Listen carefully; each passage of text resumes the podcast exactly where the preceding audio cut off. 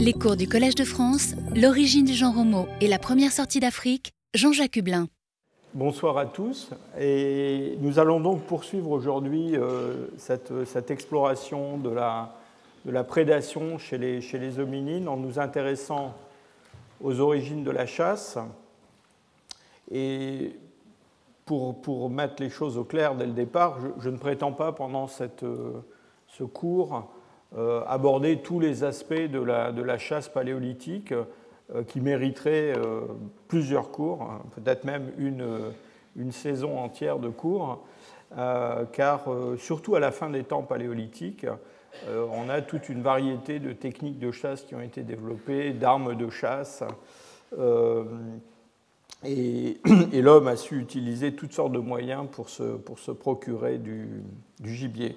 Donc ce qui m'intéresse aujourd'hui, c'est vraiment les origines, les, la, phase la plus ancienne. J'évoquerai à la fin de mon, cours euh, quelques, objets, quelques armes euh, du, Pléistocène euh, moyen, final, du Pléistocène supérieur, mais essentiellement, je voudrais me concentrer sur, dans le fond, cette transition entre le monde des primates non humains et puis euh, les hommes eux-mêmes.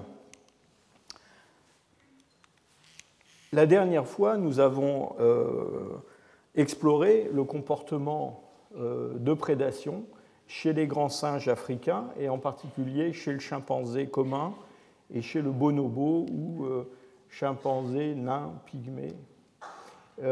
et vous avez vu que ces deux espèces qui sont donc essentiellement des espèces frugivores qui consomment aussi euh, des plantes sous diverses formes, ont une, forte attraction pour la viande, pour la viande de mammifères, et euh, chassent des petits animaux, en tout cas des animaux qui ont un poids euh, très nettement inférieur à la masse corporelle de ces, de ces primates.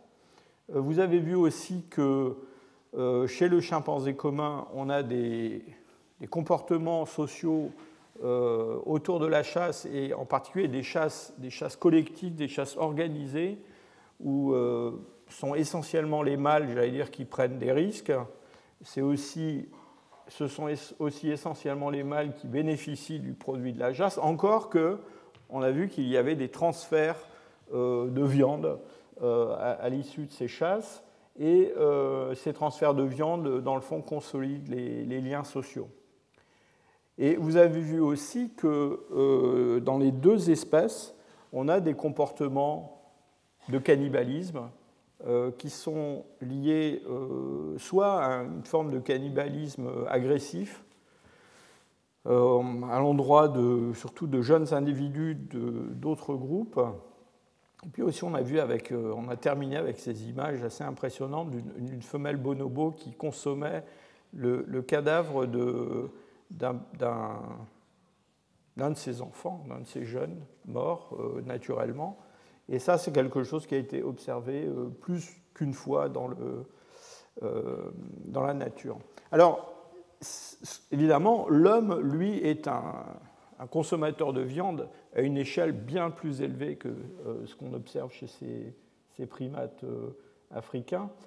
Mais ce que je vous demande quand même de retenir, c'est que la présence de tous les comportements que je viens de résumer en quelques phrases euh, dans, ces trois espèces qui partagent euh, un ancêtre commun rend extrêmement euh, probable la présence d'au moins une partie de ces comportements chez l'ancêtre commun et dans la lignée qui remonte à 7 ou 8 millions d'années et qui relie l'homme actuel aux ancêtres, euh, à cet ancêtre commun, euh, à l'homme et aux, deux espèces de chimpanzés.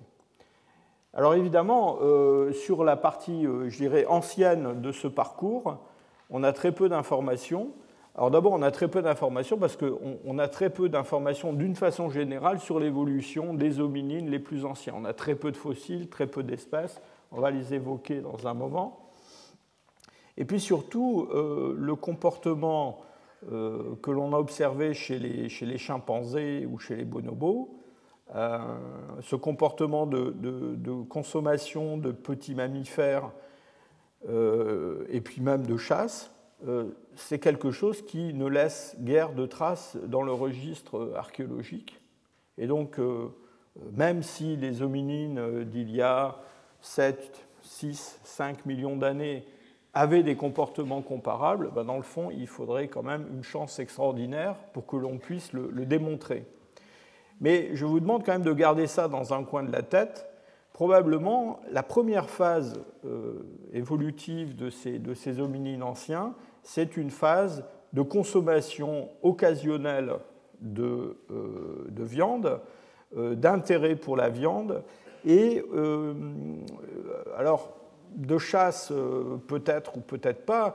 En tout cas, il faut bien se rendre compte que la capture de, petites proies, vous avez vu que les, singes euh, colobes sont quand même euh, assez euh, difficiles à attraper, enfin ils ne se laissent pas vraiment faire, mais vous avez vu aussi qu'il y a toute une gamme de petites proies, par exemple des petites antilopes qui se tapissent dans l'herbe dès qu'elles sont effrayées, et dans le fond qu'il suffit seulement de, euh, de ramasser euh, pour les consommer.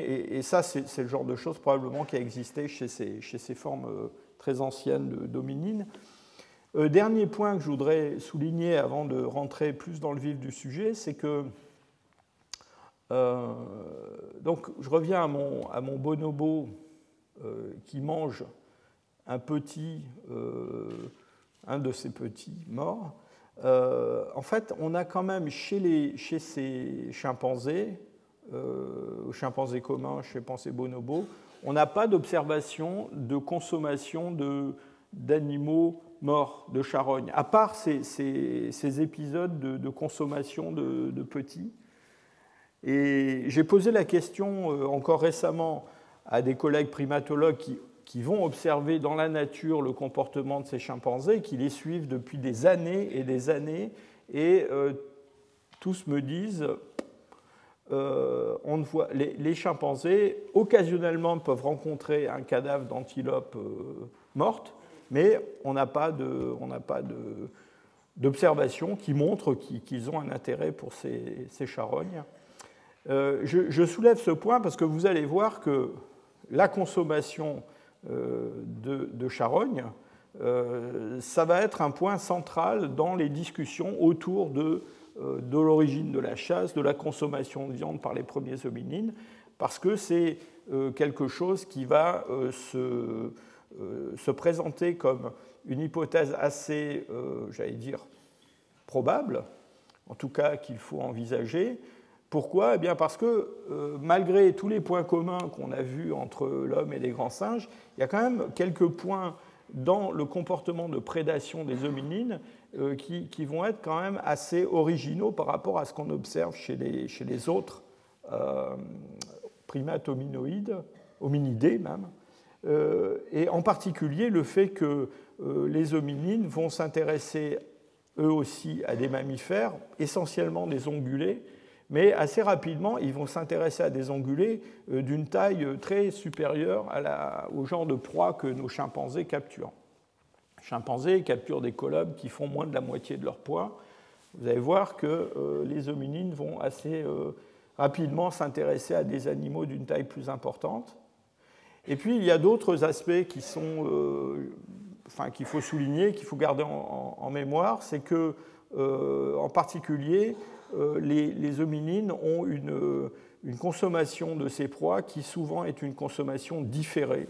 Hein. C'est-à-dire qu'il y a euh, derrière tous les, euh, les, sites où l'on trouve des traces de ces activités, des restes d'animaux qui, ont été, qui portent des traces de, de boucherie, de découpe, très souvent, presque toujours, on a la preuve d'un transport d'un transport de ces, de proies. Euh, vous vous souvenez, les chimpanzés, ils cassent la croûte sur place. C'est-à-dire que dès qu'ils dès ont tué leur, euh, leur petit colobe, ils le mangent sur place, ils le partagent plus ou moins, mais ils le, mangent sur place. Donc avec les hominines, on a euh, très souvent des transports. et ce transport, évidemment, ça a eu des implications sur le plan des, des comportements sociaux, parce que pourquoi est-ce qu'ils le transportent? Ben, Ils le transportent parce qu'ils le, ils le ramènent quelque part. Euh, où ils sont peut-être à l'abri, mais aussi où il y a un partage avec d'autres membres du, groupe. Alors ce, comportement de, prédation chez les hominines, au-delà de, cette consommation, euh, j'allais dire occasionnelle de viande, un, peu à la manière de ce qu'on observe chez les, grands singes, euh, c'est quelque chose qui va qu'on va surtout voir se développer euh, au cours des deux derniers millions d'années, mais on peut remonter un petit peu plus loin avec les traces archéologiques, paléontologiques. Et ces, derniers millions d'années en Afrique, puisque c'est en Afrique que tout ça se passe pour l'instant, euh, sont, des, sont des millions d'années pendant lesquelles il y a des changements environnementaux très importants. Euh, on les a déjà évoqués dans des cours précédents. On a notamment un changement du régime euh, d'alternance entre phases plus froides et phases plus tempéré à l'échelle globale, à l'échelle euh, terrestre.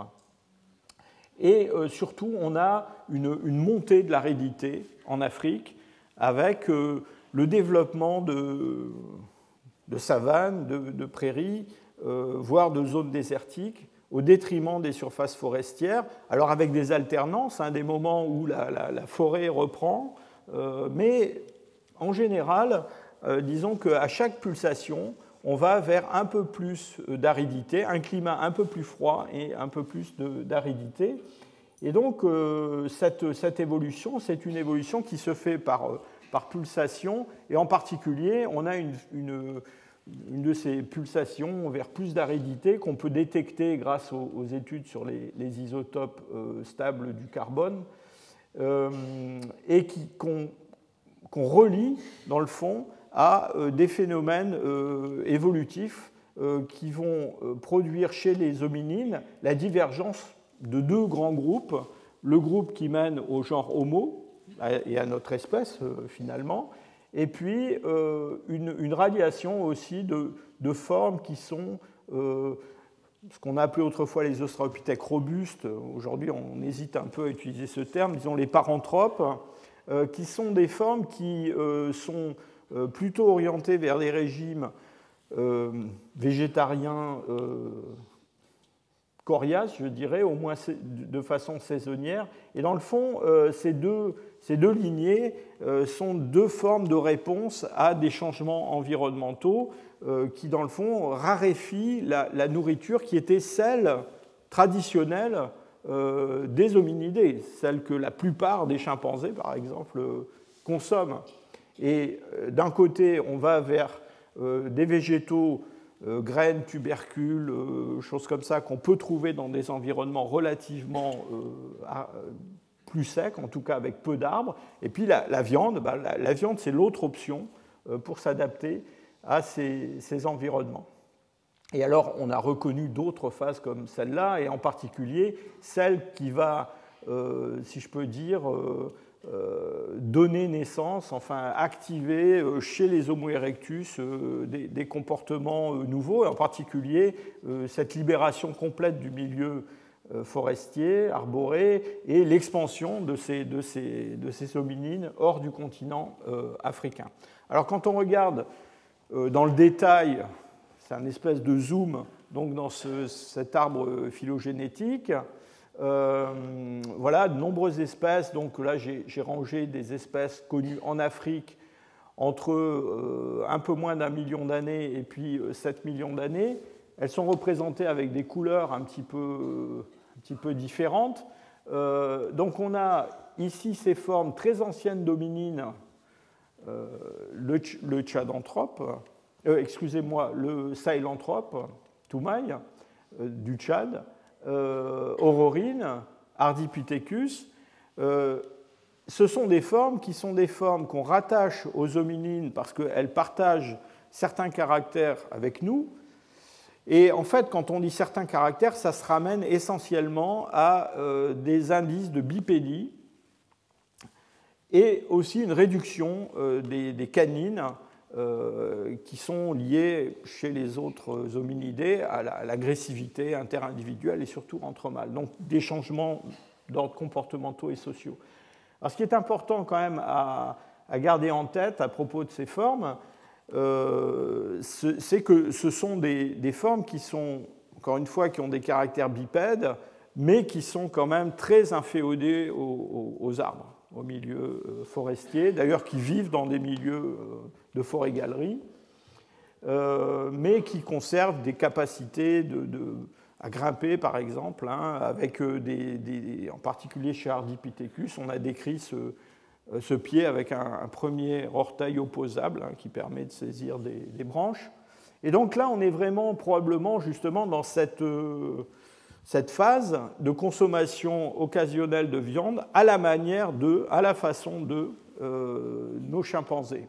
Et d'ailleurs, je ne parlerai pas de ces formes parce que sur le plan du comportement de prédation, on n'a absolument rien à en dire, euh, sinon euh, des spéculations.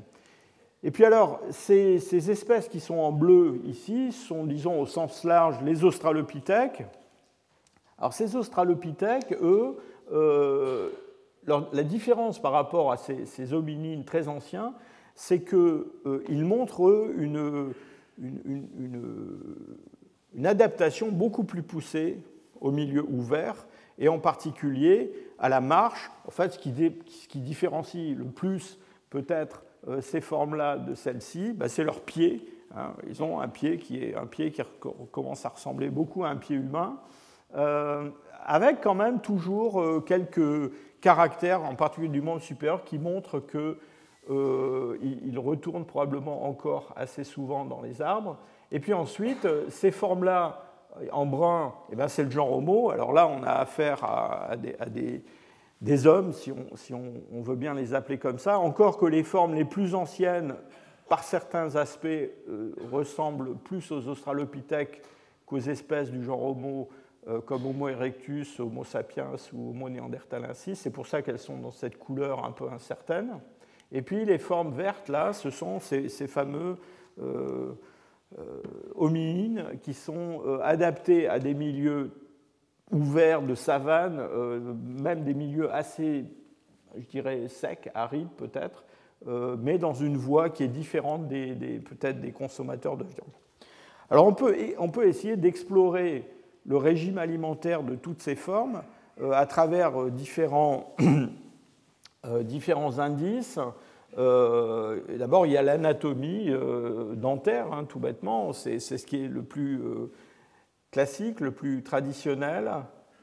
On, on, en a déjà parlé dans des cours précédents, pour ceux qui étaient là.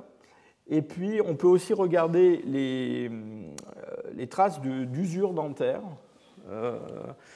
et alors, ces traces d'usure dentaire, elles sont intéressantes euh, elles nous disent des choses sur l'alimentation et sur aussi l'environnement, euh, parce que la présence, par exemple, de particules dans les milieux arides euh, entraîne une usure des dents particulière.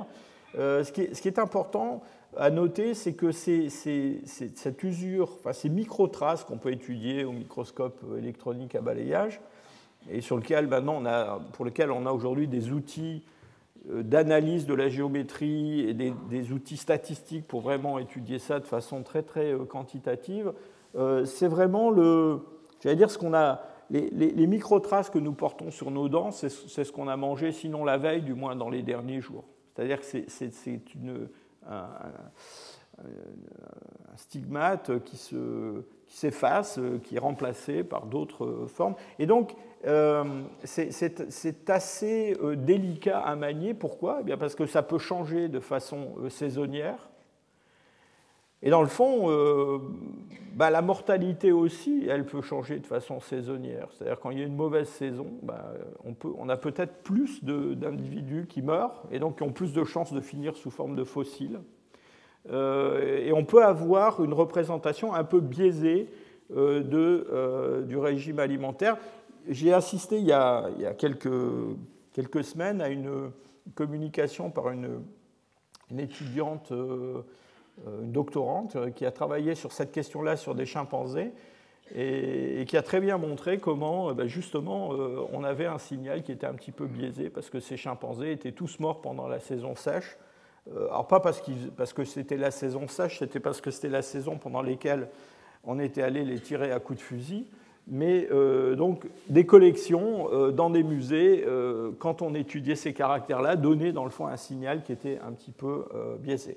Alors avec les, les isotopes stables, du carbone et de l'azote, on a quelque chose qui est plus intéressant dans, la mesure où euh, la composition isotopique de l'émail dentaire ou, de, l'os, euh, dans le fond, là, accumule, euh, en, quelque sorte, fait une moyenne de tous les régimes alimentaires que les, individus ont eus, alors pas juste au cours des dernières semaines ou des derniers mois, mais sur de nombreuses années. Hein. pour que le tissu osseux d'une côte se renouvelle complètement, bah, il faut plusieurs années, 8 ans à peu près. Donc voilà, si on prend une nouveau côte et qu'on étudie les proportions de ces isotopes, bah, on a une espèce, on a une, idée de ce que vous avez mangé au cours des 8 dernières années en moyenne. Hein. Ça, s'accumule.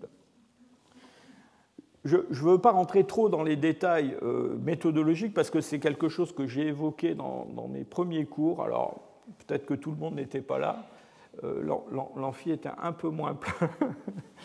Euh, mais disons, pour, euh, juste pour rafraîchir votre mémoire ou pour ceux qui n'étaient pas là, je voudrais simplement dire que des éléments chimiques comme le carbone, l'azote, l'oxygène, enfin le soufre, on étudie toutes sortes d'éléments comme ça, qui sont des, éléments stables dans la nature, eh bien, existe euh, sous plusieurs formes isotopiques, c'est-à-dire qu'on va avoir, en plus de la, forme la plus courante, par exemple pour le carbone, c'est un carbone qu'on appelle le carbone 12, eh bien, il va exister dans la nature euh, des carbones 13, 14, qui sont des, carbones un petit peu plus lourds. Pourquoi? Eh bien Parce qu'ils ont dans leur noyau euh, des neutrons supplémentaires. Et donc, ça va leur donner un peu plus de masse. Et, puis, ça peut les rendre radioactifs. Par exemple, le carbone 14 est un carbone radioactif qui se désintègre au cours du temps. Je vais dire heureusement pour nous, euh, paléoanthropologues, parce que cette désintégration est un moyen de datation euh, absolument extraordinaire. Cette désintégration nous, offre une horloge atomique euh, particulièrement euh, fiable pour faire des datations.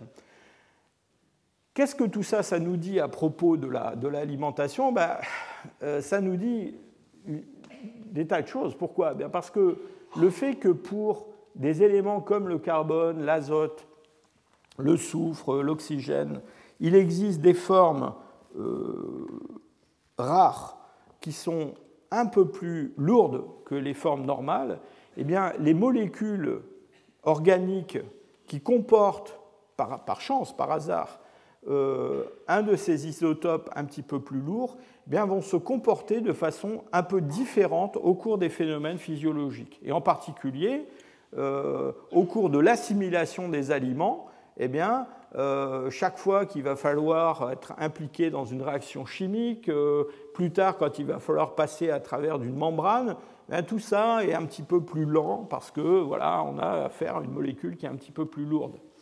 Et en particulier avec l'azote, euh, chaque fois que euh, le long d'une chaîne qu'on appelle trophique, un prédateur va consommer une, proie, et ce prédateur peut lui-même être consommé par un autre animal, eh bien, il va y avoir un, fractionnement isotopique qui va se produire, et il va y avoir un, changement euh, de la, composition isotopique, c'est-à-dire que la proportion de l'isotope 15 de l'azote, qui est un, azote un peu plus lourd que l'azote 14, va avoir tendance à augmenter de plus en plus au long de cette chaîne trophique.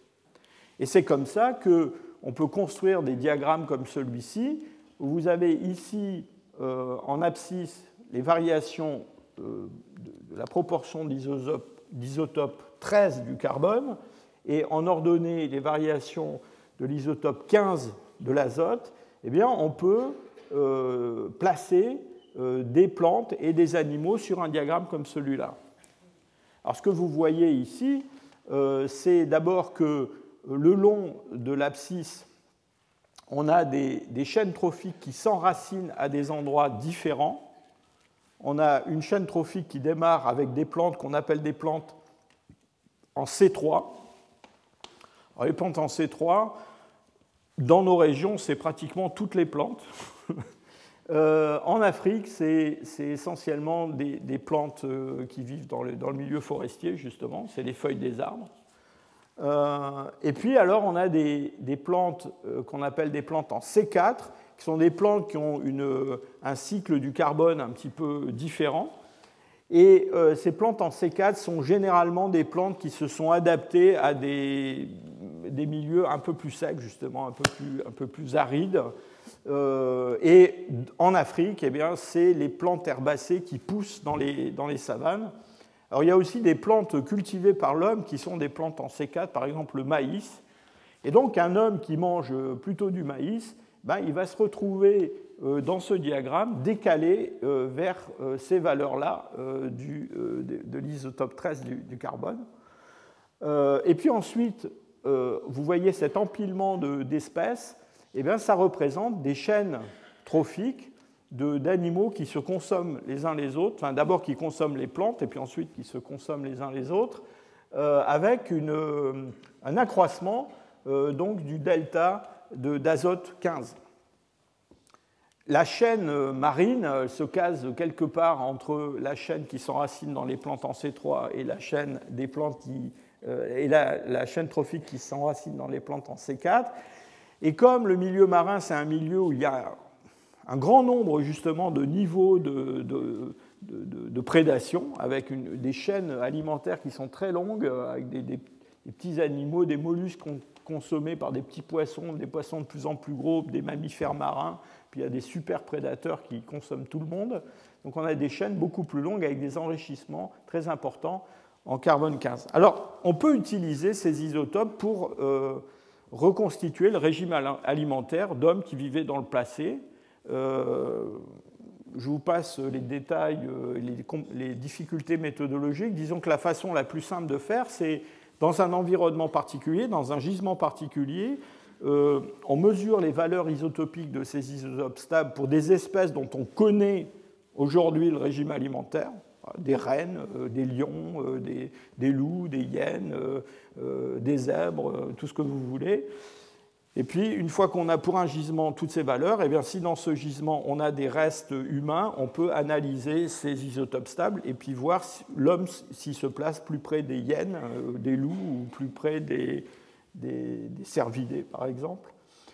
pourquoi on aime avoir ces valeurs dans un même gisement? Ben, pour se libérer d'autres facteurs qui peuvent influencer les valeurs euh, isotopiques, euh, qui sont des valeurs euh, liées au climat, liées aussi à la conservation dans un milieu particulier. Et donc ça, ça permet de s'exonérer un peu de ces difficultés. Alors, je vous le dis tout de suite, malheureusement, pour la période qui nous intéresse le plus, c'est cette origine de la, de la chasse chez l'homme, on est quand même un petit peu handicapé du côté de l'utilisation des, euh, dire, des, isotopes euh, stables. Pourquoi? Eh bien Parce que ce qui marche le plus, enfin le, plus, le mieux, euh, c'est l'extraction de ces isotopes de molécules organiques. Par exemple, du collagène qui est conservé dans certains os fossiles. Eh bien, on peut extraire de ce collagène du carbone, de l'azote et faire ces mesures. Alors pourquoi on s'intéresse à ces, molécules organiques? Ben, On s'intéresse à ces molécules organiques parce que ben, justement, ce sont des molécules dont on est sûr qu'elles ont été produites par l'organisme dont on veut mesurer, euh, apprécier le régime alimentaire. Euh, le problème d'utiliser du carbone d'origine non organique, eh c'est que là, euh, justement, tous ces facteurs qui sont liés à la conservation de l'os, enfin ce qu'on appelle la taphonomie, la diagénèse, hein, la transformation chimique des fossiles au cours du temps, peut affecter ces valeurs-là. Et donc, au départ, on est un petit peu réticent à, les utiliser. Le, problème, quand on étudie des, des, espèces fossiles qui vivaient il y a 2 ou 3 millions d'années en Afrique, eh c'est que malheureusement, il y a belle lurette que le collagène de ces fossiles a disparu, et donc on est obligé de se, contenter de mesures isotopiques sur la partie bah, minérale de ces fossiles.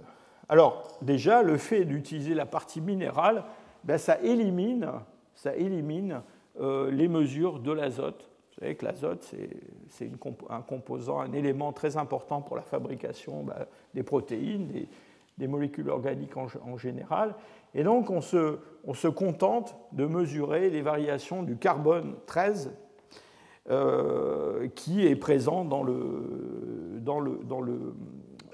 dans les carbonates et, dans l'hydroxyapatite euh, et donc dans les, dans les tissus squelettiques en particulier. on a des, des données pour euh, le carbone 13 pour ces espèces euh, jaunes, bleues, marron que je vous ai montré tout à l'heure, avec ici la variation de la, du delta du, C13 en abscisse, et puis on commence avec des, des hominines très anciens, hein, c'est ceux qui étaient encore très liés au milieu arboricole, consommateurs de viande peut-être occasionnels, mais certainement très très euh, orientés euh, vers le monde végétal. Euh, et puis ensuite, on a ici nos australopithèques, donc, qui sont eux adaptés à des milieux plus ouverts. Et puis on, on termine ici avec les représentants du genre Homo, et puis ces paranthropes qui sont adaptés à des milieux de plus en plus euh, arides. Et de façon, je dirais, prévisible, eh on observe une variation euh, du delta du C13 euh, depuis les premiers jusqu'au dernier, avec, dans le fond, une évolution qui est une évolution qui nous dit plus de choses sur l'environnement que sur le régime alimentaire. En gros, les valeurs qu'on observe chez les Ardipithecus, par exemple, sont des valeurs bah, qui correspondent aux valeurs isotopiques qu'on va trouver dans des milieux de forêt-galerie, euh, qui est le milieu auquel on, assigne ces, formes-là. Et puis, euh, on va évoluer vers des valeurs, surtout chez les paranthropes, et les paranthropes d'Afrique de, l'Est en particulier, qui sont des valeurs euh, qui correspondent à des, environnements où les plantes en C4 dominent, donc ces, plantes euh, herbacées, ces graminées qu'on trouve dans les savanes. On voit. Euh, alors, pour être parfaitement clair, vous vous souvenez de l'enracinement de ces chaînes trophiques dans différentes valeurs du, C13 Quand on a des valeurs très élevées comme celle-là pour le delta de, de C13 et qui correspondent à des valeurs qu'on trouve dans les plantes en C4, ça ne veut pas dire forcément que ces, espèces mangent des plantes en C4. Ça veut dire qu'elles appartiennent à une chaîne trophique qui s'enracine dans les plantes en C4. Et vous voyez, le problème, c'est que que vous mangiez des graines qui poussent dans la savane, ou que vous mangiez les termites qui mangent les graines qui poussent dans la savane, ou que vous mangiez les zèbres qui mangent les herbes qui poussent dans la savane, vous allez avoir des valeurs comparables de, de ce delta de, C13, et ça, c'est extrêmement frustrant. Alors, quand même, on peut tirer quelques informations de ces valeurs. En particulier, vous voyez que le spectre des valeurs isotopiques varie quand même beaucoup d'une espèce à l'autre. C'est-à-dire qu'on démarre avec des espèces qui ont un spectre qui a l'air assez étroit, qui correspond à un milieu très particulier, qui est ce milieu de forêt et galerie. On termine aussi avec des espèces qui, enfin, c'est en tout cas les paranthropes, qui ont une, euh, aussi un, créneau euh, écologique assez, assez fermé, mais au milieu, avec les australopithèques et aussi avec les représentants du genre Homo, on a des espèces quand même qui montrent euh, une, un approvisionnement, alors quel qu'il soit, végétal ou animal, qui dans le fond varie énormément varient de valeurs qui sont celles qu'on va trouver dans des forêts-galeries ou dans des savanes euh, relativement euh, sèches. Alors, on peut représenter ça d'une autre, autre, façon. Euh, voilà des valeurs isotopiques en C13 pour toutes sortes de mammifères qu'on trouve dans les gisements à hominines en Afrique. Et bah, vous voyez qu'on a en, gros deux gros paquets euh, bah, qui correspondent aux animaux qui vivent plutôt en milieu forestier, puis des animaux qui vivent plutôt en savane. Hein. On a ici des valeurs isotopiques euh, du delta de C13 euh, pour les, fameux paranthropes complètement décalés et qui vient dans, la, dans les valeurs des, des, milieux de, savane. Et puis, ces hominines, alors l'article dont j'ai tiré cet article pour une raison que je n'ai pas très bien compris, appelle ça des hominidés, mais vous vous souvenez que les hominidés, ça comprend aussi le chimpanzé, le gorille, etc. Euh, et alors ce qu'on voit en fait, c'est que pris tous ensemble, ces hominides, dans le fond, bah, ils évoluent entre ces deux milieux. Et d'ailleurs, ils sont, à la différence de, de, ce qu'on observe chez les autres mammifères, ils ont l'air d'être plus nombreux euh, dans les milieux intermédiaires. Hein. Et donc, c'est peut-être justement euh, cette, euh, cette, capacité euh, à vivre dans des interfaces entre des, paysages très différents qui fait le, caractère particulier de ces, ces, hominines.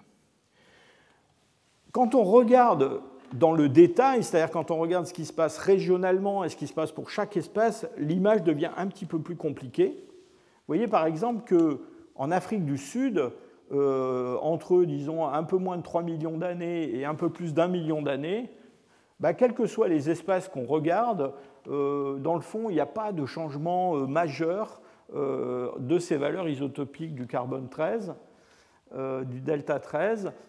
simplement, ce qu'on voit encore une fois, c'est que certaines espèces ont un très grand spectre de de comment dire d'exploitation de, différents milieux, d'autres un spectre un peu plus étroit, mais en gros ça ne change pas énormément.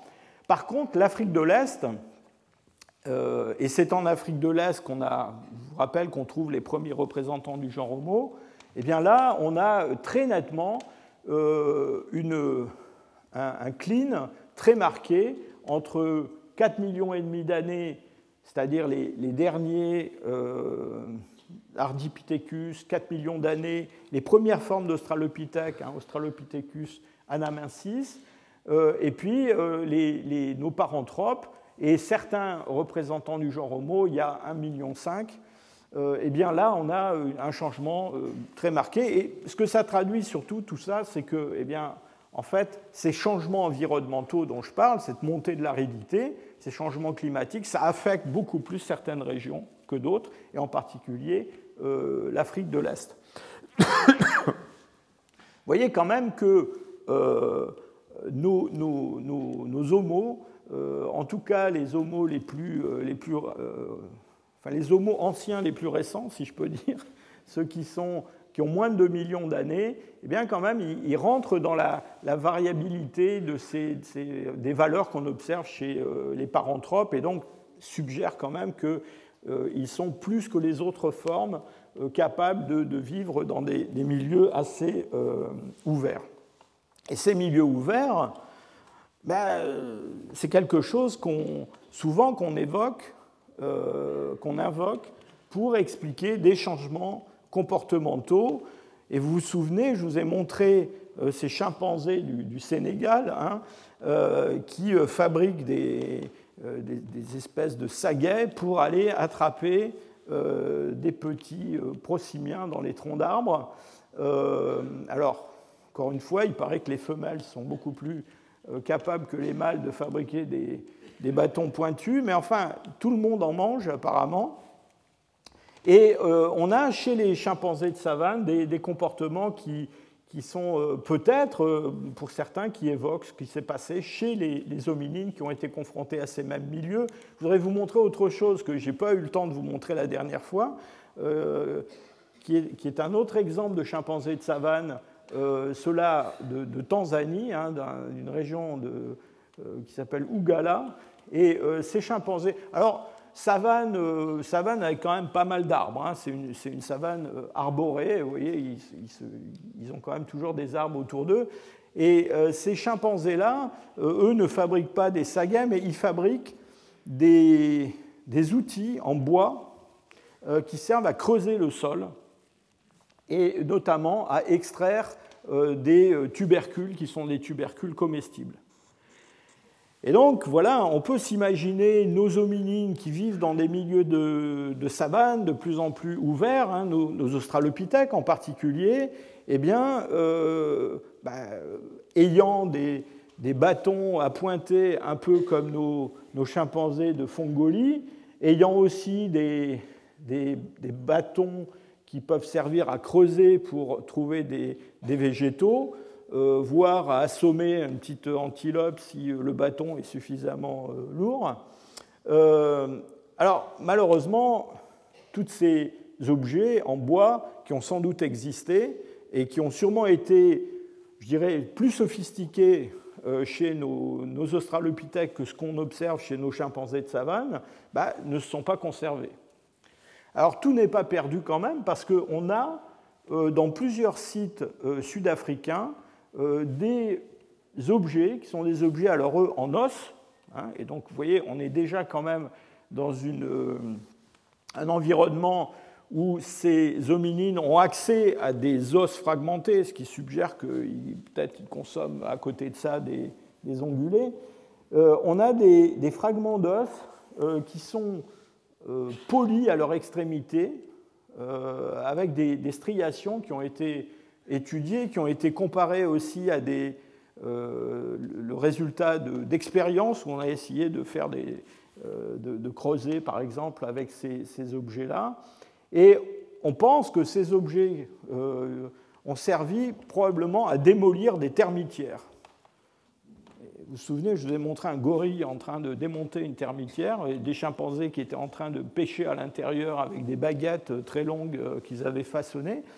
Là, encore, vous on rejoint tous ces comportements euh, qu'on trouve donc euh, certainement chez, ces, hominines. Alors le problème, c'est que tous ces objets qui ont été décrits dans trois gisements essentiellement en Afrique du Sud, euh, malheureusement, dans ces trois gisements-là, entre 1,5 million et 2 millions d'années, eh bien, on trouve plusieurs espèces d'hominines. Donc on est bien incapable de dire qui les a utilisées.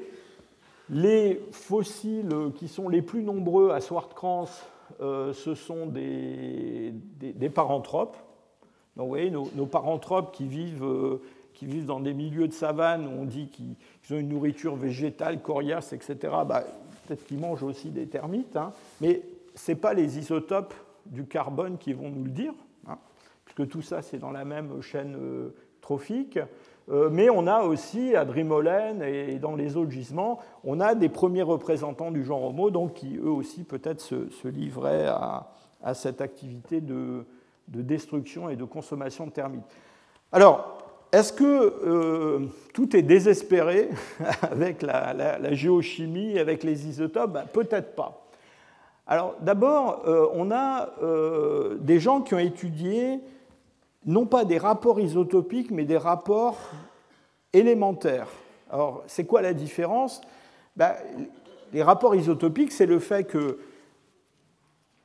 quand, une molécule organique comporte des, éléments qui sont des isotopes plus lourds que les éléments les plus communs, eh ben, elles vont se comporter de façon un petit peu différente. Au lieu de regarder les rapports entre des isotopes d'un même élément, on peut aussi regarder des rapports entre des éléments eux-mêmes. Et en particulier dans le squelette, euh, il y a deux éléments, le strontium et le barium, qui se comportent un petit peu comme le calcium. Ils appartiennent à la même famille, euh, ils sont proches dans le tableau de, Mendeleïev. Et euh, donc dans le squelette, partout où il y a du calcium, il y en a beaucoup, et eh bien de temps en temps, il y a un, atome de strontium ou un atome de barium qui va se, qui va se placer. Et comme l'organisme, dans ses, dans dire, ces, processus métaboliques a quand même, je dirais, une préférence pour le calcium, eh bien, le long, toujours pareil, le long des chaînes trophiques, eh bien, on a une tendance à la baisse du rapport strontium sur le calcium ou barium sur le calcium. Alors, on a essayé d'utiliser ça pour déterminer. Alors, ce qui est bien avec ces, éléments, strontium ou barium, c'est que ce sont donc des éléments qu'on va trouver dans euh, la partie minérale. Ils vont se conserver pour toujours, ils ne sont pas liés à des molécules organiques, et donc en théorie, on peut utiliser ça sur des fossiles très anciens. Dans la pratique, je, dirais ça. Bon, là, je, vous montre les résultats d'une étude qui a été publiée en 2012, donc c'est quand même pas dans la nuit des temps, où les chercheurs ont, essayé de montrer que chez des représentants anciens du genre Homo, dans les mailles dentaires, eh bien, on a des rapports euh, de, du, strontium sur le, sur le calcium et du barium sur le calcium qui sont relativement faibles et qui pourraient correspondre à ce qu'on ce observe chez des carnivores. Euh, alors, le, problème de ces éléments-là, c'est que euh, ils sont pas, ils sont pas très très fiables. ils ne sont pas très fiables. Pourquoi? Ben, Parce que d'abord, euh, dans les mailles dentaires, ça marche pas très bien. C'est-à-dire que ce, phénomène de. On parle de biopurification hein, pour cet abaissement progressif du, strontium et du barium euh, vis-à-vis du calcium. Euh, cette biopurification, bah, il n'y en a pas apparemment dans les mailles dentaires. C'est très embêtant parce que cette étude elle a été publiée sur de l'émail dentaire. ça marche mieux avec l'os mais avec l'os, on a des problèmes de diagénèse, c'est-à-dire c'est assez difficile de contrôler l'effet de, l'environnement euh, sur la présence de ces éléments dans des fossiles. Je vous, montre ça juste pour que vous ne loupiez rien de l'évolution de la recherche sur ces domaines-là. Alors, on a quelque chose d'autre dans notre manche euh, qui est en train de sortir. Mais pour l'instant, la carte dépasse à peine de la manchette. Hein. Donc ça, c'est un, papier qui a été euh, écrit par une, jeune chercheuse de, mon département qui s'appelle Clairvia Jaouen, qui est une, bretonne. Et, euh, Clairvia, elle, elle s'intéresse, euh, alors on est revenu à des rapports isotopiques, elle s'intéresse aux métaux. Et elle a commencé au départ, quand on l'a recrutée, elle s'intéressait beaucoup au fer. Et on avait l'espoir de différencier mâles et femelles en utilisant les isotopes du fer dans le registre fossile. Bon, les femmes ont moins de fer que les hommes, je ne rentre pas dans toute la, physiologie du fer. Bon, on a glissé du fer vers le zinc, enfin elle a glissé vers le zinc, et le zinc est extrêmement euh, prometteur. Alors pour l'instant, on n'a pas de données publiées sur des séries fossiles, mais je vous montre quand même ce, schéma euh, qui vous montre dans de l'os la variation euh, d'un isotope du zinc qui est l'isotope 66 et ces mesures, elles ont été obtenues non pas sur des fossiles, mais sur des animaux actuels. C'est-à-dire qu'on a pris des animaux qui vivent dans euh, un, milieu de savane au Kenya, et on a mesuré, euh, alors d'abord on a mesuré dans les plantes qui vivent dans cet environnement, et puis ensuite on a mesuré dans différents groupes d'animaux, et vous voyez que le zinc, en tout cas, si on arrive à maîtriser les problèmes de diagénèse, euh, c'est-à-dire l'influence euh, du milieu chimique au cours de la fossilisation, et je pense qu'on on arrive à contrôler pour ça maintenant, euh, eh bien, sépare très très bien les carnivores des herbivores.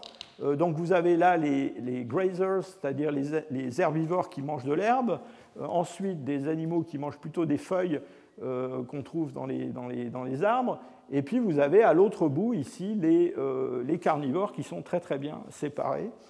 Et alors il y a des choses assez bizarres. Vous voyez, les, hyènes euh, se, placent à part des autres carnivores. On pense que c'est peut-être parce qu'elles mangent de l'os. Euh, les crocodiles aussi nous donnent du souci, ils sont là. mais voilà, on a beaucoup, beaucoup d'espoir sur le zinc, et je vous reparlerai du zinc quand on parlera des ressources euh, aquatiques, parce que vous allez voir que le zinc nous dit des choses aussi sur la consommation d'animaux aquatiques. Donc, la conclusion de tout ça, c'est que tout n'est pas perdu, on va arriver à avoir des marqueurs géochimiques qui vont permettre, même sur des formes très anciennes où on n'a pas de molécules organiques, à résoudre ces problèmes euh, de régime alimentaire. Alors maintenant, évidemment, quand euh, euh, on va se promener dans ces régions d'Afrique de l'Est, où on trouve des fossiles, eh bien, on peut trouver à côté de ces fossiles des restes d'animaux qui sont les animaux qui vivaient dans l'environnement. Et inutile de vous dire qu'on cherche sur ces restes animaux la moindre trace d'activité humaine, ou sinon humaine, du moins dominine. Et donc c'est comme ça qu'au sein de ce groupe d'espèces euh, que j'ai rassemblé euh, de façon très grossière sous le terme Australopithèque, eh bien, on commence à trouver des traces de, de, boucherie, si vous voulez, sur des eaux.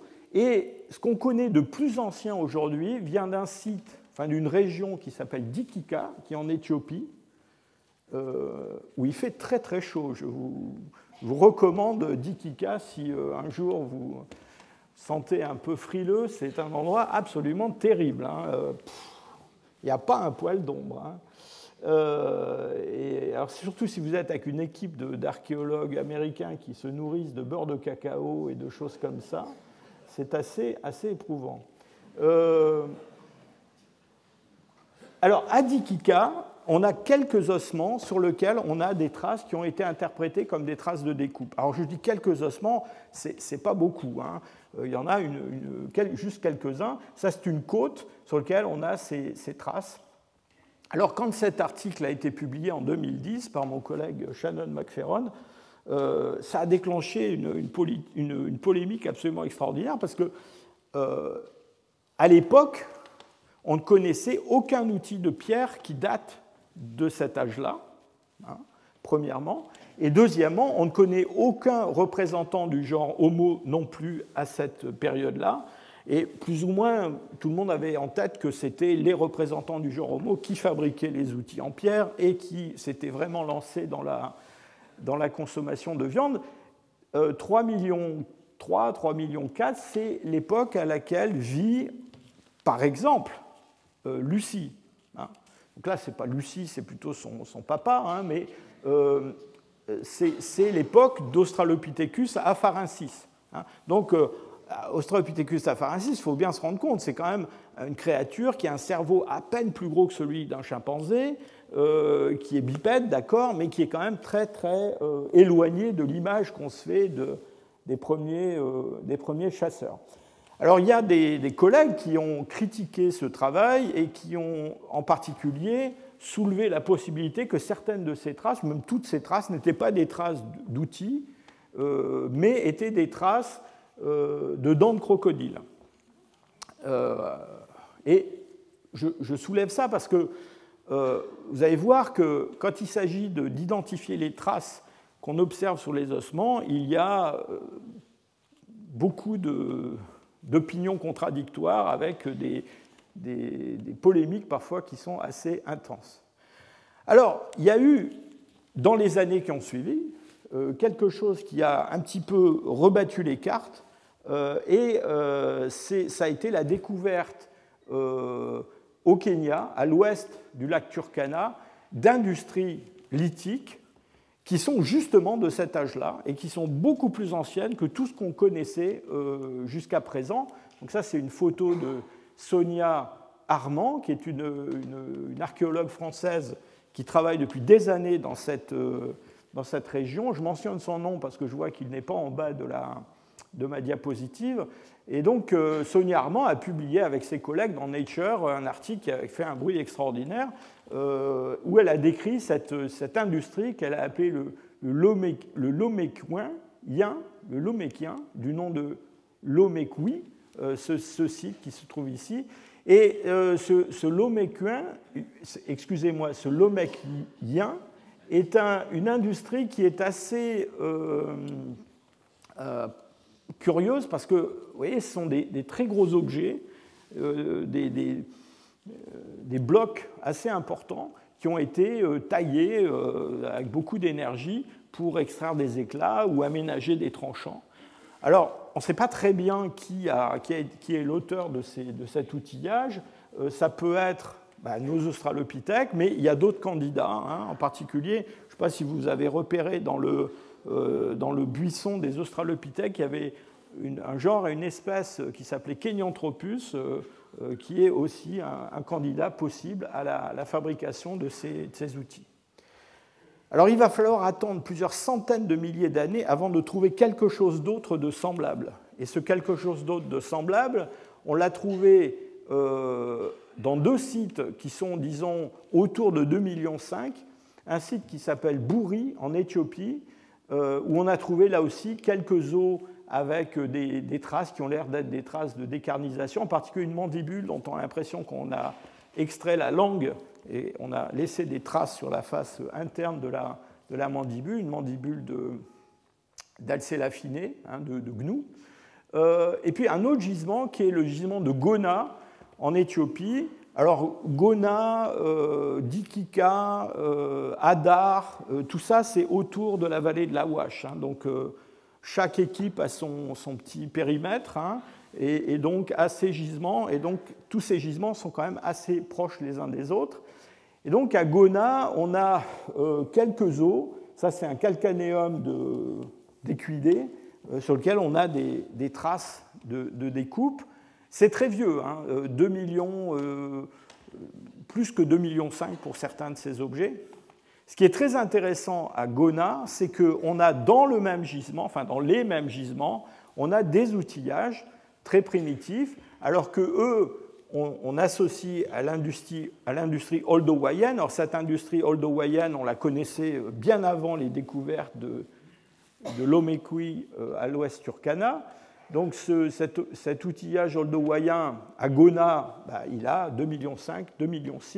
Alors c'est des choses que vous avez déjà euh, vues, euh, ce qu'on appelait de la pebble culture. Hein, ce sont des, galets sur lesquels on a enlevé quelques éclats, donc on a un tranchant, et puis surtout une production d'éclats, probablement essentiellement la production d'éclats qui, qui, est à l'origine de ces, industries. Euh, vers la même époque, euh, un site, enfin une série de sites qui se trouvent, eux, dans le sud de l'Éthiopie, dans la vallée de l'Omo. La vallée de l'Omo, c'est la vallée euh, où Camille Arambourg, Yves Coppens, tous ces gens-là ont travaillé il y a bien des années. Et là aussi, on a alors là, on est à un peu plus de 2,3 millions. On a des, outillages très très euh, simples qui sont produits. Je vous ai là mis à dessin une photo d'un de ces objets plutôt qu'un dessin, parce que les dessins, ça paraît toujours plus joli sur les dessins, hein. c'est-à-dire qu'on voit bien tous ces éclats qui ont été enlevés. C'est vrai que quand on regarde l'objet lui-même, ça paraît déjà beaucoup plus confus, mais il y a effectivement des éclats qui sont enlevés sur ce petit bloc de quartzite et donc ça, c'est cette industrie oldowayen que l'on trouve euh, donc simultanément à euh, ces, traces de découpe sur de l'os. Et donc, voilà quelque chose qui donc consolide l'idée qu'il y a un lien entre le développement de l'industrie lithique et puis euh, une activité prédatrice plus marquée. Alors en réalité, euh, cette industrie, enfin cette activité euh, plus marquée, donc jusqu'à présent on était dans la consommation occasionnelle de viande sans traces archéologiques. Et donc là maintenant on a de la consommation avec des traces archéologiques. Mais je voudrais quand même souligner que quand on regarde ce qu'on trouve dans ces sites très anciens, comme Gona euh, ou Bouri, eh bien on a un nombre de de spécimens qui est absolument dérisoire. Hein. Regardez ce tableau qui vous donne le nombre de spécimens sur lesquels on a des cut marks euh, dans différents euh, niveaux de GONA. On parle de 1, 2, 5 os sur lesquels on a trouvé quelque chose qui pourrait être une trace de découpe, euh, parfois trouvé au milieu d'assemblages qui sont extrêmement abondants. Hein. Donc, sans vouloir paraître trop négatif, euh, je voudrais juste vous dire, je crois que je l'ai déjà euh, dit précédemment, que toutes ces traces euh, d'activité humaine sur des restes osseux datant de plus de, disons, 2 millions d'années en Afrique, probablement tiennent toutes dans une boîte à chaussures, pour toute l'Afrique. Donc c'est quelque chose qui existe, qui mérite d'être souligné, qui est intéressant, qui est intéressant surtout parce que ça apparaît en même temps que ces, industries de pierre taillée oldowayennes, mais euh, ça n'a rien à voir avec ce que l'on va trouver à partir de 2 millions d'années. Et quand on va passer ce seuil de 2 millions d'années, on va rentrer dans euh, quelque chose de complètement euh, différent en termes d'abondance. Et je voudrais commencer par quelque chose qui est un petit peu comment dire, inhabituel et très intéressant. Il y a eu, euh, il y a quelques années, deux publications qui sont sorties l'une après l'autre sur des gisements de l'Est Turkana où euh, ce que l'on trouve comme traces d'activité de découpe sur des eaux, eh bien, ce sont des marques de, décharnement sur des animaux aquatiques. Alors, je ne veux pas euh, gâcher le plaisir de ma présentation sur la ressource aquatique qui viendra euh, un peu plus tard, mais parmi les choses les plus anciennes que l'on connaisse, il y a ces séries de, de cobifora en Afrique de l'Est, où les hommes ont consommé euh, des poissons-chats, euh, des petits crocodiles, euh, des tortues, des choses comme ça. C'est très intéressant parce qu'on pense qu'ils les ont capturés à la fin de la saison sèche dans des mares qui étaient transformées en mares de boue et où il était assez facile d'attraper tous ces animaux. Euh, ce qui est intéressant, c'est que ces animaux, c'est une, période de l'année où ils ont pas mal de, graisse, alors que les ongulés que les, hommes consomment par ailleurs, eux sont dans une phase de leur, de leur cycle biologique où justement ils ont euh, une viande qui est une viande très maigre avec très peu de graisse. Et on reviendra là-dessus quand on parlera des adaptations euh, biologiques à la prédation les, euh, les hommes, même s'ils sont prédateurs, même s'ils consomment de la viande, eh bien, d'une certaine façon, ne peuvent pas oublier complètement leurs origines végétariennes et consommer de la viande maigre sans hydrate de carbone. Euh, mange du pain avec ta viande, hein, disait ma maman. Euh, mais, même sans graisse, c'est un problème. Et la viande sans graisse peut être toxique pour l'homme, et donc on a besoin de, consommer cette, cette, graisse. Alors là, on va rentrer dans un, monde complètement différent. Je remonte un tableau euh, encore avec des nombres d'individus. Euh, voilà euh, Gona, hein, je vous rappelle, Gona, ce site de Gona, enfin un niveau du site de Gona avec cinq os modifiés, donc ma boîte à chaussures. Hein. là, on va passer après 2 millions euh, c'est un site euh, très connu qui est le site d'Olduvai en Tanzanie, euh, le site du, du Zinjanthrope. Là, on passe à des sites où on trouve des milliers, des centaines et des milliers d'ossements. Et dans ces ossements, il y en a une grande partie, 10%, 15%, qui portent des traces de modification par l'homme. Donc là, on n'est plus dans la boîte à chaussures, on est dans le, il faut une Land Rover pour charger tous les eaux avec euh, des traces d'activité humaine. Voilà ce site de, euh, le site FLK. Alors il est un peu plus récent, 1,8 million. Euh, c'est un site qui est extrêmement célèbre. je l'ai évoqué lors de ma, première année de cours ici au Collège de France. c'est un site alors où on a trouvé beaucoup d'outillage de, de pierre, de, euh, d'ossements, et certains de ces ossements portent ces impacts et ces traces de, coupure. C'est un site qui est très très célèbre parce qu'il a, été fou, il a été fouillé par la famille Leakey dans les années 50 et 60, et c'est le site euh, où on a trouvé ce fameux euh, crâne de, de paranthrope que les Leakey avaient, avaient dénommé Zinjanthropus boisei, qu'on appelle maintenant Paranthropus boisei. Donc dans les années 59, enfin précisément dans l'année 59. Euh, donc les trouvent ce crâne et pensent avoir trouvé euh, l'artisan de ces industries et le, premier euh, chasseur hominien. alors, l'année suivante, grâce à leur fils, ils vont trouver d'autres fossiles et on va se rendre compte que dans ce niveau euh, du, bed One d'Olduvai, dans le site FLK, on a au moins deux hominines, euh, des paranthropes avec Boisei et puis euh, Homo habilis. C'est la première découverte d'Homo habilis. C'est le, le, spécimen qui va servir à la définition de l'espèce Homo habilis. Et donc très vite, on va, j'allais dire, déposséder ce pauvre paranthrope de, ses outils et de, son, de sa consommation de, de viande pour l'attribuer aux représentants du genre Homo. Je vous parle de ce, site parce qu'historiquement, il, a, une grande importance à cause de la découverte de ces hominines, mais aussi à cause des, débats qui ont entouré l'interprétation euh, de ces outillages, l'interprétation de euh, de ces ossements. Et en particulier, c'est un site sur lequel deux équipes se sont opposées et continuent à s'opposer pour l'interprétation de cet assemblage avec, alors, je vous donne des noms, ce ne sont pas des individus qui travaillent tout seuls, hein, mais on a un collègue euh, qui est professeur à l'université de Rutgers, qui s'appelle euh, Blumenschein. Euh, et Blumenschein, il a développé tout un modèle sur l'origine de ces assemblages d'ossements et l'interprétation de toutes ces marques qu'on trouve dessus. Et l'interprétation de Blumenschein, c'est que, bah, dans le fond, les hominines euh, en tout cas à ce stade-là, ils ne sont pas capables d'acquérir des proies euh, de grande taille. Vous vous souvenez, nos chimpanzés, ils chassent quand même des, petites bêtes euh, à qui eux veulent beaucoup de mal, mais qui ne leur veulent pas beaucoup de mal.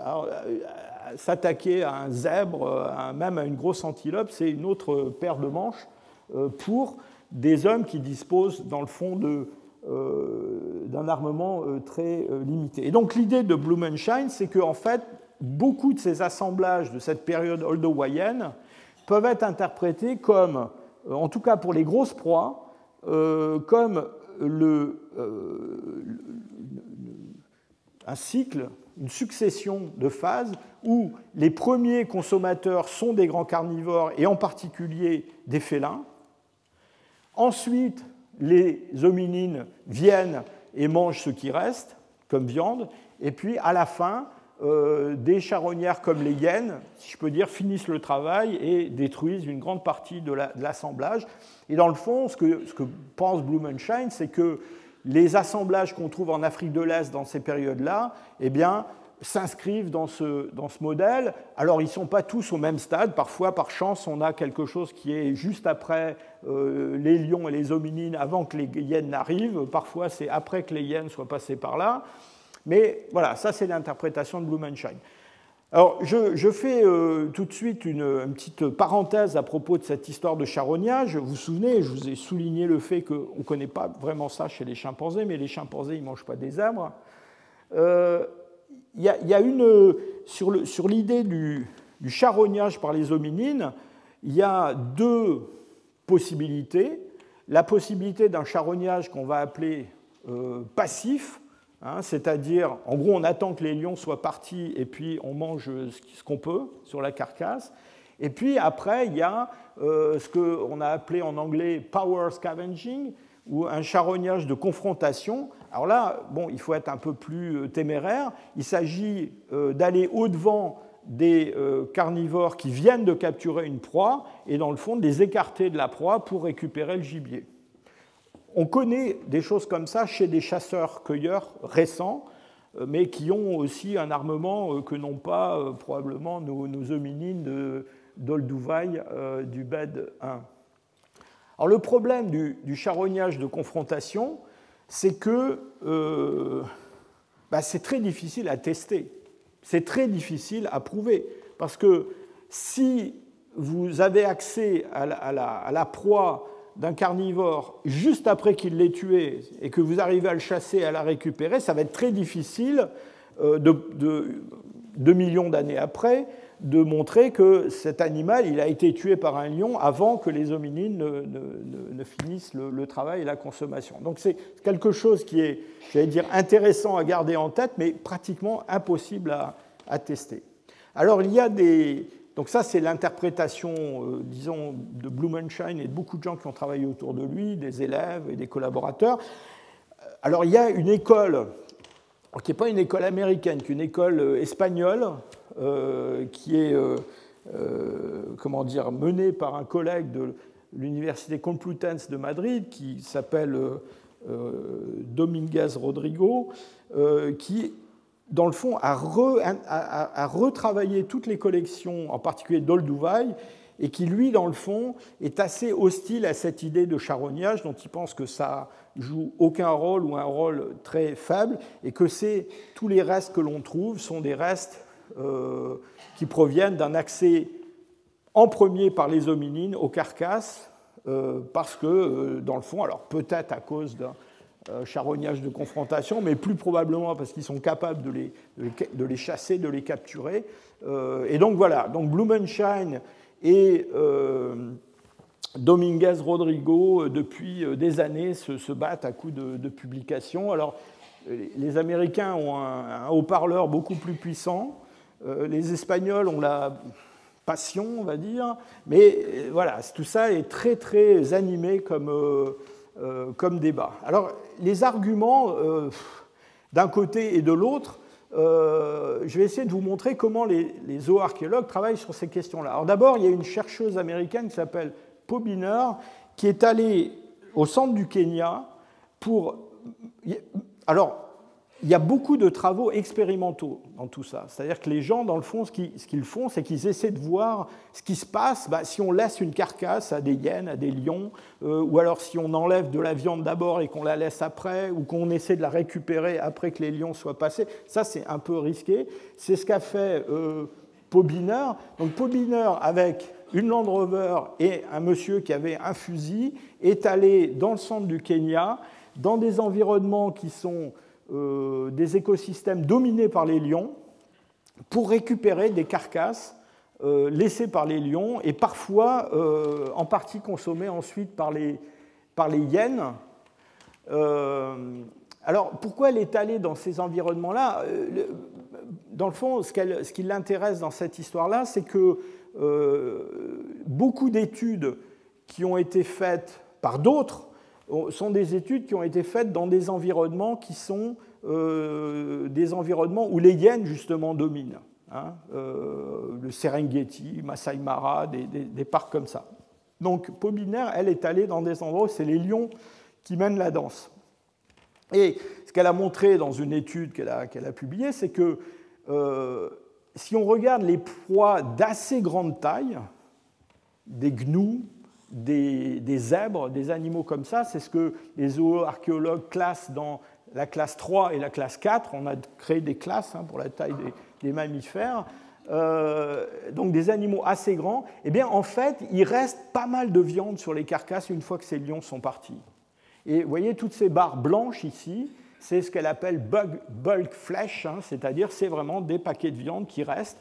Euh, alors pas partout, mais euh, certains endroits euh, autour, du, euh, autour du pelvis ou autour de la, dans la cavité thoracique, des choses comme ça. Donc, en gros, ce qu'elle montre, c'est que sur une carcasse comme ça, eh bien, il y a de quoi, pour un hominine, récupérer allez, 2000 kilocalories, quelque chose comme ça, ce qui est, ce qui est à peu près ce qu'il vous faut pour, pour vivre tous les jours. alors, c'est vrai pour les animaux d'assez grande taille. Alors par contre, si on s'intéresse à la classe 1 et 2, là, les lions, euh, quand même, on ne laisse pas grand-chose à manger. Vous voyez que les barres blanches sont extrêmement petites et réduites. Euh, et alors, si par malheur les hyènes passent par là, alors là, même avec la classe 3-4, c'est-à-dire les gros, les gros animaux, là, il ne reste vraiment presque rien, c'est-à-dire il reste ce qu'elle appelle flesh scraps, euh, c'est-à-dire des petits fragments de, viande sur certaines parties du squelette. Mais vous voyez que par exemple des os comme le, bassin, le sacrum, euh, sont des os qu'on va retrouver, si on les retrouve, complètement nettoyés euh, par les hyènes. donc ce travail, c'est intéressant parce que ça montre quand même la possibilité, euh, disons l'intérêt pour ces hominides de euh, s'intéresser à ces euh, carcasses. Alors après, on peut regarder sur les, os que l'on récupère dans les sites archéologiques, on peut essayer de, trouver des, comment traces qui permettent de définir si ces os ont été modifiés par les hommes ou modifiés par des carnivores. Vous voyez que il y a des choses qui sont assez faciles à reconnaître. Par exemple, ces, petites traces-là que vous voyez, où il y a plusieurs stries dans une, incision en V, ça c'est assez typique d'outils en pierre, et c'est ce qu'on va trouver euh, dans certains sites, et ça, ça a été laissé par les animaux. Et puis après, il y a des traces qui sont des traces de dents, euh, laissées par les carnivores, mais vous voyez que parfois les traces de dents laissées par les carnivores, ça peut ressembler un peu quand même à des, traces laissées par des outils. Vous vous souvenez de mon histoire de crocodile à Dikika, hein, donc c'est encore pas complètement résolu. Et alors pour arranger l'affaire. On a aussi ce qu'on appelle la bioérosion, c'est-à-dire des bactéries qui se mettent presque immédiatement dans ces, dans ces, ces marques et qui modifient leur aspect. et donc c'est à coup de, bioérosion en particulier que euh, Blumenschein et euh, Dominguez Rodrigo se, battent à longueur de, publication. Alors, il y a autre chose qui est très intéressant à regarder, c'est sur les ossements la localisation euh, des modifications. C'est-à-dire, est-ce que c'est plutôt sur la diaphyse, est-ce que c'est aux extrémités des os longs Et donc, il y a des méthodes qui ont été développées, hein, des, des, méthodes GIS, pour dans le fond, cumuler toutes les informations euh, obtenues sur, par exemple, tous ces, euh, tous ces os longs, hein, des fémurs, des humérus, et, montrer de façon statistique comment ces ossements ont été traités. Je vais vous montrer un exemple pour vous montrer l'intérêt de ce genre de, choses. Et comme exemple, j'ai choisi Kangera. Alors, j'ai choisi Kangera. C'est Kangera qui nous a choisi, en fait, parce que ce gisement de Kangera South, c'est une localité euh, qui est euh, près du lac euh, Victoria et qui est le site le plus ancien pour lequel on a une grande quantité d'ossements. On est, on est 200 000 ans avant le, site d'Olduvai que je vous montrais tout à l'heure. On est à 2 millions d'années et on a dans une stratigraphie plusieurs niveaux qui montrent que des hominines sont venus, ont accumulé des ossements et ces ossements portent des traces euh, qui sont des traces euh, de découpe, euh, comme, comme celle-là. Alors, à Kanjira, on a un nombre assez important de, fossiles. Vous voyez, on parle de, milliers d'ossements qui sont trouvés dans ce site. Il y a eu trois fouilles qui ont été faites. Et sur ces, ces, ossements, il y, en a des, il y a des proportions assez importantes sur lesquelles on trouve alors, TM, c'est tooth marks, c'est des traces de dents de carnivores. Cut marks, c'est des traces de découpe par les hommes. Et PM, c'est percussion marks, c'est des traces de, euh, comment dire, de, de percussion sur les, sur les ossements. Et on s'intéresse particulièrement au fait de savoir si ces traces, on les trouve plutôt sur le milieu de la diaphyse, sur le milieu de l'os, ou sur les extrémités.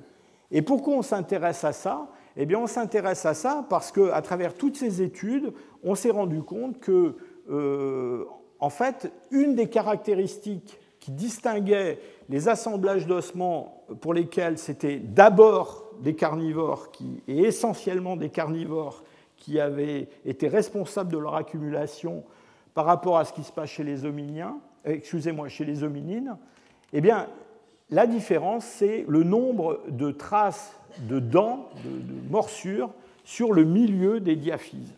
D'accord? Et quand on a beaucoup de traces de dents sur le milieu des diaphyses, c'est que c'est surtout des carnivores, des, lions par exemple, qui ont euh, euh, dévoré ces animaux. Et dans les assemblages qui sont des assemblages où on trouve, enfin, qui ont été générés par l'homme, alors encore une fois, tout ça, c'est euh, en grande partie expérimental, c'est-à-dire qu'on a euh, volontairement euh, modifié des ossements, fracturé des ossements, découpé des ossements, on les a laissés à des carnivores. Et donc vous voyez que les, niveaux de Kanjira produisent des ossements qui correspondent beaucoup plus à un, profil d'assemblage pour lequel on a un accès en premier euh, des, hommes avant les grands carnivores. Alors ces différences-là, euh, entre ce qui se passe avec la diaphyse, les épiphyses, etc., c'est lié en grande partie bah, d'abord à ce que les carnivores euh, consomment par rapport à ce que les hommes consomment. Et je reviens sur cette notion que les hommes, une des différences qui les sépare des carnivores, c'est que les hommes, encore plus que les carnivores, sont intéressés par les matières grasses, sont intéressés par les hydrates de carbone. Et donc, ils vont en particulier fragmenter systématiquement les diaphyses des os pour extraire de la moelle, alors que les lions, bon, s'il y a de la moelle, ils la mangent, mais euh, ils, mangent, ils vont manger plutôt la viande, et c'est pour ça qu'on a ces, différences. Et donc, euh, on peut, sur des diagrammes comme ça, eh bien, marqué en abscisse eh le nombre de, traces de dents sur le milieu des, longs, et puis là, le ratio qui existe dans l'assemblage entre la partie centrale des, des os longs, c'est-à-dire cette diaphyse, et puis les épiphyses. Et vous voyez que euh, dans les assemblages où euh, les hommes interviennent préférentiellement, eh bien, il y a un rapport épiphyse sur diaphyse euh, qui est beaucoup plus élevé que dans les assemblages laissés par les, lions, par exemple. Encore une fois, tout ça, c'est lié à l'intérêt, l'attrait des carnivores pour certaines parties du squelette et ce que les hommes recherchent qui est un petit peu différent. Alors, euh, euh, dernier point à propos de, de on peut regarder aussi les proportions des différentes parties du squelette qui sont conservées dans le site, dans ces, trois niveaux de Canjera, et en particulier, euh, dans une étude qui a été publiée il y a quelques années, on a regardé euh, ce qui se passait avec euh, les petits bovidés, genre gazelles, par opposition à ce qui se passe avec des animaux d'un format supérieur, là c'est un, bubal. C'est très intéressant parce que ce qu'on observe avec ces petits animaux-là, eh c'est que. Euh, alors, il faut tenir compte dans cette fréquence des différentes parties du squelette d'une dimension de conservation. Il y a des os qui se conservent moins bien que d'autres à travers le temps. Donc il faut corriger euh, ce qu'on observe comme fréquence en tenant compte de cette conservation différentielle. Mais une fois qu'on a fait cela, eh bien, on se rend compte que, dans le fond, ce qu'on trouve le plus à Candigera eh bien, sont les parties du squelette qui portent le plus de viande. Hein, en particulier, euh, vous voyez, l'humérus, la scapula, hein, c'est-à-dire c'est l'épaule, hein, c'est l'épaule d'agneau. Voilà. Donc, euh, euh, alors ça, ça prouve une chose, c'est qu'il y a un transport des carcasses, en tout cas un transport d'une partie des carcasses. Et dans le fond, le comportement de ces, hominines, eh bien, c'est un comportement où ils vont, euh, je dirais, minimiser le poids à transporter par rapport au rendement, si je peux dire, de ramener des carcasses quelque part. Encore une fois, ça souligne cet aspect de transport, peut-être de partage euh, des euh, proies. Alors avec les, bubales, enfin les animaux de la taille du bubal, on a une image un petit peu différente parce que euh, on voit que des parties du squelette qui sont qu'on n'attend pas tellement, enfin qu'on ne trouve pas dans, le profil de ces petites proies, deviennent très fréquentes. Et en particulier, il y a un très grand nombre de crânes, de têtes, parce qu'il y a les mandibules aussi, euh, qui, ont, qui, sont, euh, qui, ont, été rapportés par ces hominines à, euh, dans, le, dans, le, site des Conjera. Et ça, ça suggère que si pour les petites proies, on a un accès en premier par les hominines à ces proies, avec un transport et une consommation des parties qui sont les parties les plus charnues, Dès qu'on passe à des tailles un peu supérieures d'ongulés, eh bien là, probablement qu'il y a une forme de charognage qui est en, jeu. Pourquoi? Eh bien Parce que le crâne, bah, le crâne, enfin je mets à part les hyènes qui sont capables de consommer n'importe quoi, mais les, autres carnivores, les félins, ne consomment pas les crânes. Et les crânes sont très intéressants pour les hominines bah, parce qu'ils contiennent bah, le cerveau et des matières dont ils sont euh, friands. Alors pour finir cette, euh, comment dire, ce cours, je voudrais euh, parler un petit peu de... Parce que là, on a parlé quand même d'accès à ces animaux de, chasse. Donc, hein. Et donc, vous demandez comment, comment est-ce qu'ils les attrapent. Hein. Alors c'est quelque chose qui a donné lieu à de, nombreux, de nombreuses spéculations. Euh, je vous ai montré euh, des chimpanzés qui avaient des espèces de lances, enfin de petites euh, de bâtons pointus qu'ils avaient fabriqués, en vous disant que probablement les, les, hominines, anciens avaient des choses comme ça. ce qu'on pense aujourd'hui, c'est qu'en en fait, il y a chez l'homme des adaptations biologiques qui sont des adaptations biologiques à la course d'endurance, et que c'est cette course d'endurance qui a été probablement un des moyens pour les hominines de capturer ces animaux. Et je vous montrer une petite vidéo qui vous montre comment, aujourd'hui, enfin aujourd'hui, hier, des chasseurs SAN capturent des antilopes dans des milieux qui sont des milieux très chauds, très secs. Et vous allez voir que, à la différence d'autres carnivores, les hommes chassent le jour, ils chassent pendant les heures chaudes de la journée et ils sont équipés pour ça. Et grâce à cette capacité à courir sur de longues distances, je ne sais pas combien d'entre vous font des, marathons, mais c'est extrêmement euh, à la mode en ce moment. Euh, mais on a, euh, vous allez voir que grâce à cette, capacité que les hommes ont de courir sur de très très longues distances, eh bien, ça leur permet de euh, d'épuiser des proies et de les amener à des situations d'hyperthermie où ils n'ont plus qu'à les, les, achever et qu'à les euh, consommer. Alors, même de la musique. vous voyez ces, ces chasseurs SAN qui, patrouillent dans la, savane et qui vont identifier des antilopes qu'ils vont poursuivre, si possible en les blessant auparavant, et qu'ils sont capables de poursuivre pendant de très très longues durées. Ce sont des chasses qui peuvent durer 2-3 heures. Et à partir du moment où les hommes ont accès à l'eau, et grâce à leur capacité de transpiration, eh bien, ils vont être capables de poursuivre ces proies pendant les heures les plus chaudes de la journée, pendant très, très longues, euh, sur de très très longues distances. Et vous allez voir ce qui se passe à la fin de cette chasse. Eh bien, au bout d'un moment, l'antilope qui n'a pas ces capacités de régulation thermique que les hominines ont, eh bien, elle va s'effondrer. Et dans le fond, l'arme que porte ce, chasseur ne sert qu'à achever cet animal.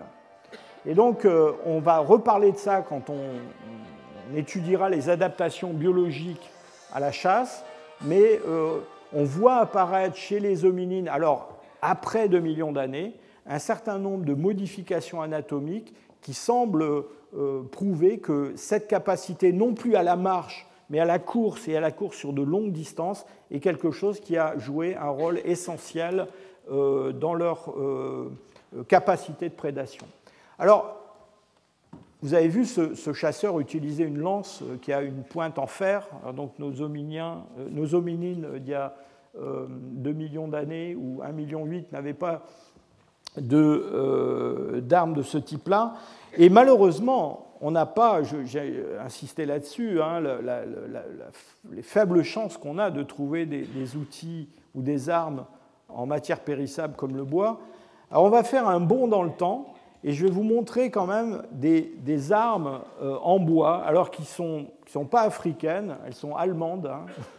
Elles viennent d'un d'un gisement euh, qui s'appelle Schöningen, qui est en Basse-Saxe. On a fait un bond énorme dans le temps, on est il y a 300 000 ans seulement, euh, dans une mine de, à ciel ouvert de lignite, où il y a des possibilités de conservation des matières organiques qui sont tout à fait extraordinaires.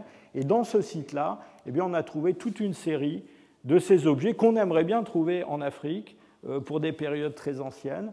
Donc, ce sont des lances qui font à peu près 2 mètres de long, euh, qui sont très très bien euh, façonnées, qu'on trouve au milieu d'une grande quantité d'ossements de chevaux qui ont été tués manifestement par ces armes. Voilà un grossissement d'un de ces, de ces épieux.